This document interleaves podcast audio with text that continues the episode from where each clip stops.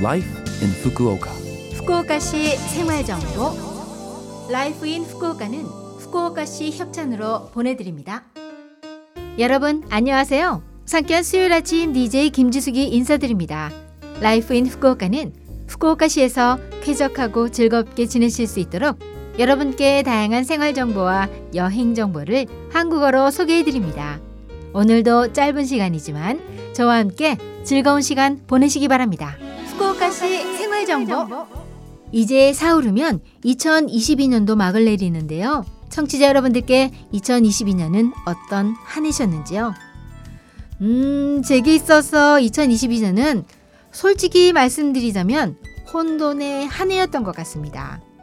코로나 첫 해인 2020년에는 갑작스런 환경의 변화에 혼란을 겪었다면 코로나 2년 차인 2021년은 환경에 적응을 하면서 어느 정도 음, 마음의 안정을 되찾았는데요. 3년 차인 올해는 그 일상생활이 조금씩 회복되면서 또다시 환경이 급격히 변화했죠. 그 와중에 제가 조금 혼란을 겪었던 것 같습니다.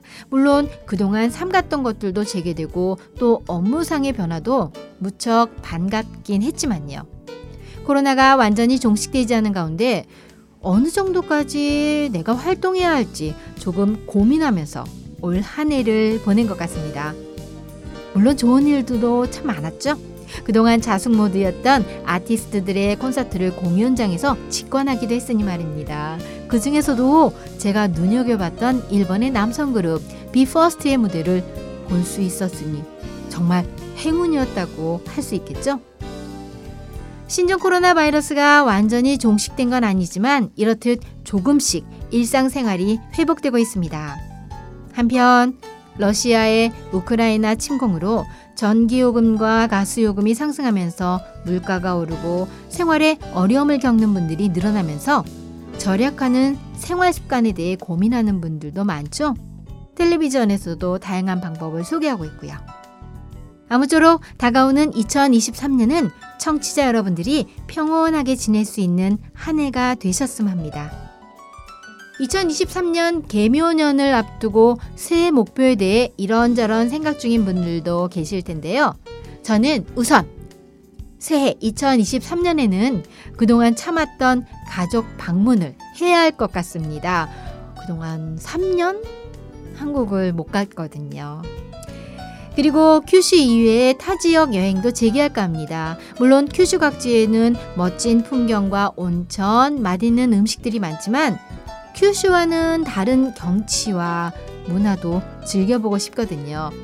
코시국에 자제해왔던 타 지역 여행을 떠나고 싶네요. 아무쪼록 여러분들도 새해 목표를 세우면서 2023년 계묘년 맞이를 준비하시기 바랍니다. 후쿠오카시 생활 정보. 이번 주 Life in Fukuoka 한국어 어떠셨어요? Life in Fukuoka는 팟캐스트로 언제든지 들으실 수 있습니다. 그리고 블로그를 통해 방송 내용을 확인할 수도 있으니 Love FM 공식 홈페이지에 Life in 후쿠오카 페이지도 놀러 오세요.